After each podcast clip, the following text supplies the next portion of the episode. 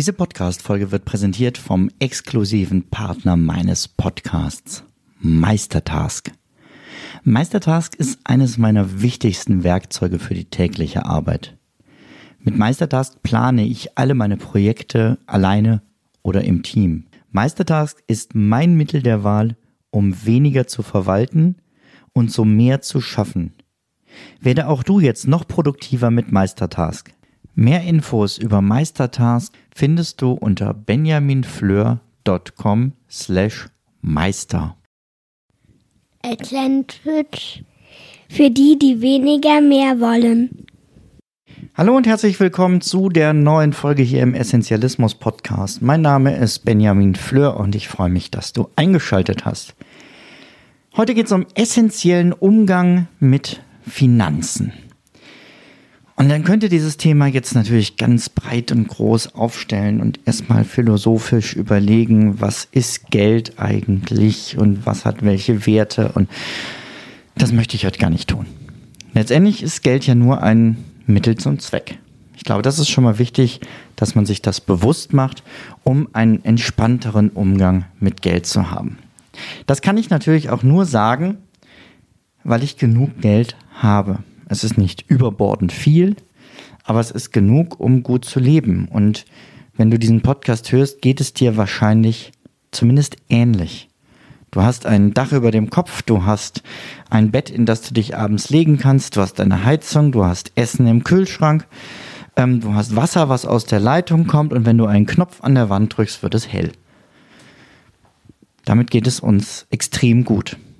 Und ich finde, das ist erstmal prinzipiell ein Thema, was beim Minimalismus eine wichtige Rolle spielt, aber beim Thema Finanzen ist es mir nochmal wichtiger zu betonen, sowohl Minimalismus, der ganz klassische, als auch ähm, jetzt Finanzen zu überlegen, sind beides First World Problems. Das sind Probleme, die wir haben, weil es uns so gut geht. Und trotzdem kann natürlich der Umgang mit Finanzen für uns zu einem Problem werden. Nämlich spätestens dann, wenn Finanzen zum Streitthema werden. Es gibt, habe ich letztens noch gelesen, immer noch ohne Ende Paare, die nicht wissen, was der Partner verdient. Und zwar einfach deshalb, weil es, warum auch immer, in, in Deutschland zumindest zur Tradition ist, dass man sagt, über Geld spricht man nicht.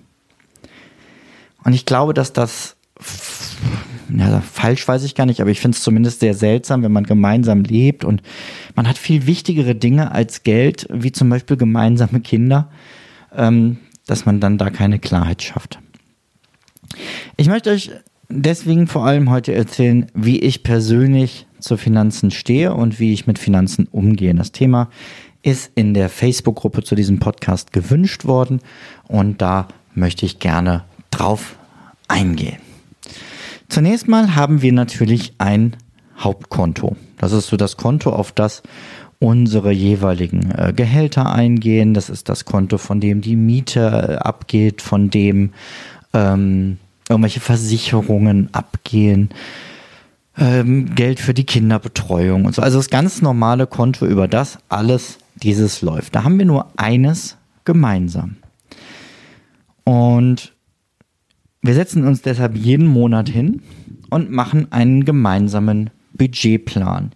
Den entwickeln wir nicht jedes Mal wieder von vorne, sondern ich habe mal so eine Excel-Tabelle angelegt, in der man eben sieht, was ähm, haben wir an regelmäßigen Ausgaben und was haben wir an flexiblen Ausgaben. Beispiel für so eine flexible Ausgabe wären die äh, Spritkosten. Wenn wir in Urlaub fahren, sind die höher. Wenn ähm, wir jetzt durch, ähm, durch äh, Corona weniger Auto fahren, sind die entsprechend natürlich niedriger.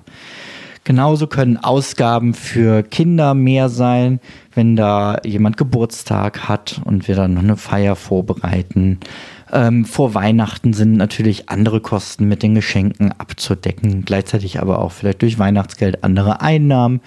Einmal im Monat setzen wir uns hin und füllen eben diese vorgefertigte Tabelle für den aktuellen Monat aus. Und dann sehen wir aufgrund der Formeln unten, was ähm, bleibt über oder was ist zu wenig. Und davon hängen dann zwei Posten ab. Das eine ist der Posten, wie viel können wir diesen Monat eigentlich sparen? Also wie viel können wir uns leisten, tatsächlich komplett wegzutun? Nicht auf irgendein Unterkonto oder so, sondern wir haben ein externes Konto, das wir im Alltag uns auch überhaupt nicht angucken, sondern wo wir einfach regelmäßig dann die Gelder, die gerade da sind, draufpacken, um uns so einen Puffer für die Zukunft zu schaffen und für Eventualitäten abgesichert zu sein. Es gäbe sicher Minimalisten, die sagen, ich brauche kein Geld ähm, oder ich brauche diese Sicherheit nicht. Ich bin Familienvater, natürlich brauche ich diese Sicherheit. Und wenn ich sie für mich nicht brauche, ich brauche sie zumindest für meine Frau und meine Kinder. Ich habe eine Verantwortung zu tragen. Und als Richtwert sollte man auf solch einem Konto mindestens das Dreifache der monatlichen Einnahmen haben, damit man eben für den Fall der Fälle drei Monate lang gut durchkommt, um sich dann neu zu überlegen, wie kann es weitergehen. Ne? Also wenn jemand krank wird langfristig, wenn jemand vielleicht auch verstirbt, ähm, dass die anderen dann nicht in der Luft hängen. Zusätzlich, äh, um nicht ganz so negativ zu bleiben, natürlich auch Sachen, ne? Es könnte mal ein Auto äh, ersetzt werden müssen oder so, dass man da nicht ähm, groß in die Verschuldung gehen muss. Denn ähm, Verschuldung ist immer ja, der Overgo und das äh, ja, muss man irgendwie verhindern. Die The Minimalists aus Amerika, die sagen immer so schön, äh, wer ist es? Jetzt muss ich es übersetzen auf Deutsch. Ähm, Dispo ist der Tod. Also guck, dass dein Konto nicht in den Dispo geht. Ich hatte ähm, mal eine Bekannte, die sagte damals, ist hoffentlich inzwischen anders, aber zu Ausbildungszeiten, ähm, sie ist immer im Minus, bis das Gehalt kommt. Und dann ist sie genau bei Null. Das heißt, sie geht immer genau ihr Gehalt den Monat ins Minus. Und äh, das ist ja keine Option. Deswegen Budgetplan und langfristig sparen. Das zweite, was wir gemerkt haben, ist gemeinsames Geld hat riesige Nachteile. Nämlich ein unglaubliches Streitpotenzial. Weil man muss ja voreinander gegebenenfalls jede Ausgabe rechtfertigen. Natürlich gehe ich nicht hin und sage zu meiner Frau, warum hast du da jetzt Bananen gekauft? Und zwar drei, äh, vielleicht wären wir ja auch mit zwei hingekommen. Nein, das sind Ausgaben, die einfach sein müssen und die sinnvoll sind. Auch langfristige Ausgaben wie Versicherung und so haben wir natürlich gemeinsam besprochen, welche wir da haben wollen. Aber es gab das große Thema Schuhe. Ich brauche neue Schuhe. Weil ich möchte, könnte ich vielleicht noch mitgehen, aber was man wirklich braucht, da sind die Vorstellungen weit auseinander. Gut, ich gebe zu, das mit einem Minimalisten zu diskutieren, ist auch nicht ganz einfach. Denn ich persönlich habe nicht sonderlich viele Schuhe und alle Schuhe, die ich habe, sind jeweils für einen ganz bestimmten Zweck. Wenn du da mehr wissen möchtest, kannst du dir mal meine äh, Liste angucken von den Dingen, die ich gerade persönlich nur habe und nutze. Ähm, benjaminfleur.com slash Liste könnte es sein. Ich glaube, ist es. Ansonsten einfach mal nach Minimalismus Liste suchen, da findest du auch ganz oben bei Google in den Suchergebnissen meine Liste. Auf der anderen Seite, um dann nicht nur auf meiner Frau irgendwie die negativ darzustellen, ich finde es ja vollkommen okay und legitim, wenn sie sich Schuhe kaufen will. Das war jetzt auch nur ein Beispiel. Ich bin äh, trotz meines Minimalismus ein absoluter Apple-Junkie und habe so eine Technik-Affinität. Vielleicht auch, fällt mir gerade ein, weil die Geräte von Apple an sich sehr minimalistisch sind. Ne? Es wird auf alles verzichtet, was man nicht zwingend braucht, auf Anschlüsse, neuerdings auf Ladekabel, aber das ist ein anderes Thema. Ähm, aber sie sind einfach sehr minimalistisch auch im Design und auch in den Funktionen, äh, dass da nicht überbordend irgendwelchen Quatsch ist, den man nicht braucht. Wie haben wir das gelöst, dass wir da nicht immer wieder diskutieren müssen? Wir beide bekommen ein Taschengeld. Ja, so richtig wie so ein kleiner Junge. Es ist natürlich nicht so, dass wir uns das Taschengeld irgendwie bar auszahlen oder wie wir es bei unseren Kindern machen, dass wir ihnen das hinlegen und sie sich dann in ihr Sparschwein stecken können, sondern wir haben jeweils ein Unterkonto, auch nochmal bei einer anderen Bank und auf dieses Konto wird dieses Taschengeld aufgezahlt. Und was wir damit machen, ist natürlich jedem selber überlassen. Das klingt so albern und viele reagieren auch komisch, wenn wir das erzählen. Aber es hat dazu geführt, dass wir über das Thema Geld überhaupt nicht mehr diskutieren oder streiten, sondern uns eben nur noch einmal im Monat hinsetzen und unseren Budgetplan machen müssen.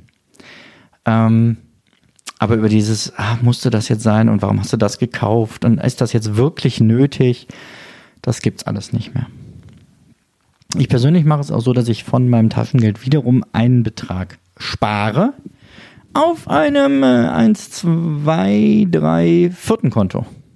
Das ist meiner Frau mit als fünftes, ähm, wo ich mir einfach regelmäßig Geld am Anfang des Monats von meinem Taschengeld nochmal abziehe, so dass ich das gar nicht vorher sehe, sondern einfach ähm, als Dauerauftrag geht das ab und da kann ich mir langfristig eben was zur Seite legen für dann eben diese größeren Anschaffungen, wenn aus äh, Cupernito versprochen, aber du weißt, was ich meine, aus der Apple Hauptzentrale was Neues kommt, was mich interessiert oder ja, was ich brauche oder was mir Freude macht. Das kann man eigentlich schön argumentieren. Was ist mir noch wichtig beim Thema Finanzen und Essentialismus? Die Frage ist, wie möchte ich meine Finanzen vermehren und wo möchte ich meine Finanzen haben? Dieses zuletzt genannte Sparkonto habe ich zum Beispiel bei der Tomorrow Bank. Die Tomorrow Bank ist eine Umweltbank oder eine faire Bank, müsste man sagen. Es gibt mehrere faire und Umweltbanken, aber die sind teilweise sehr alt gedacht, ähm, wo es relativ aufwendig ist, was zu eröffnen, die keine schönen Apps haben und so.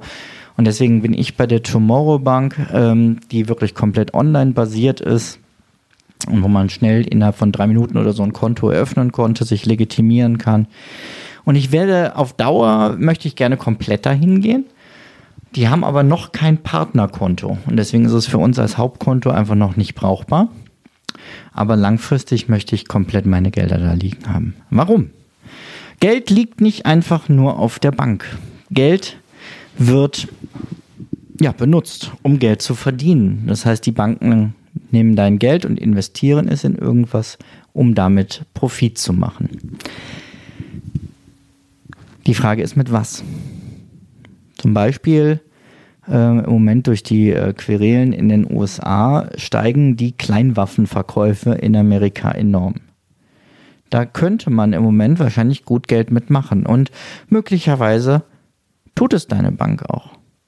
Oder eben mit Rüstungsfirmen, die sie unterstützen und denen sie Geld leihen.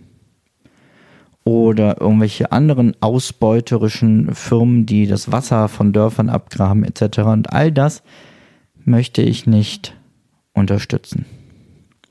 Und deswegen möchte ich so schnell wie möglich eben komplett zur Tomorrow Bank, die Kategorien hat und wo man nachvollziehen kann, wie wird das Geld verliehen, wie werden da auch äh, Kleinstinvestments an irgendwelche armen Bauern und so vergeben. Ähm, lohnt sich auf jeden Fall mal, mal sich anzugucken. Auch hier besteht irgendwie keine Werbepartnerschaft oder sonst was, sondern ich finde sie einfach gut. Warum sage ich das immer? Weil ich in Deutschland darauf hinweisen muss. Ja, das ähm, ist es so, dass in Zukunft die Tomorrow Bank wohl auch ähm, Aktien an einen fairen Aktienfonds aufsetzt, weil im Moment die Fonds und ETFs und so, da sind immer wieder leider auch Firmen zwischen, die ich finanziell gar nicht unterstützen möchte mit meinem Geld. Auch die Folge ist sehr aus meiner Sicht. Ich habe immer das Gefühl, ich müsste mich dafür rechtfertigen. Andererseits denke ich, es, du hast wahrscheinlich sogar mehr davon, wenn ich persönlich erzähle und von meinen Überzeugungen erzähle, als wenn ich dir irgendwelche Standardsachen sage, die komplett an der Oberfläche bleiben. Deswegen würde mich auch hier deine Meinung interessieren. Was hast du noch an Fragen zum Thema Essentialismus, Finanzen? Wie gehst du mit Finanzen um? Welche Rolle spielen Finanzen eigentlich für dich? Und das auch gerne in der Facebook-Gruppe hier zu diesem Podcast. Zum Abschluss noch ein kleiner Hinweis. Auch wieder sehr persönlich, aber ich persönlich, ja, Doppelung, schöner Fleur. Ich erlebe Finanzen tatsächlich als Mittel zum Zweck.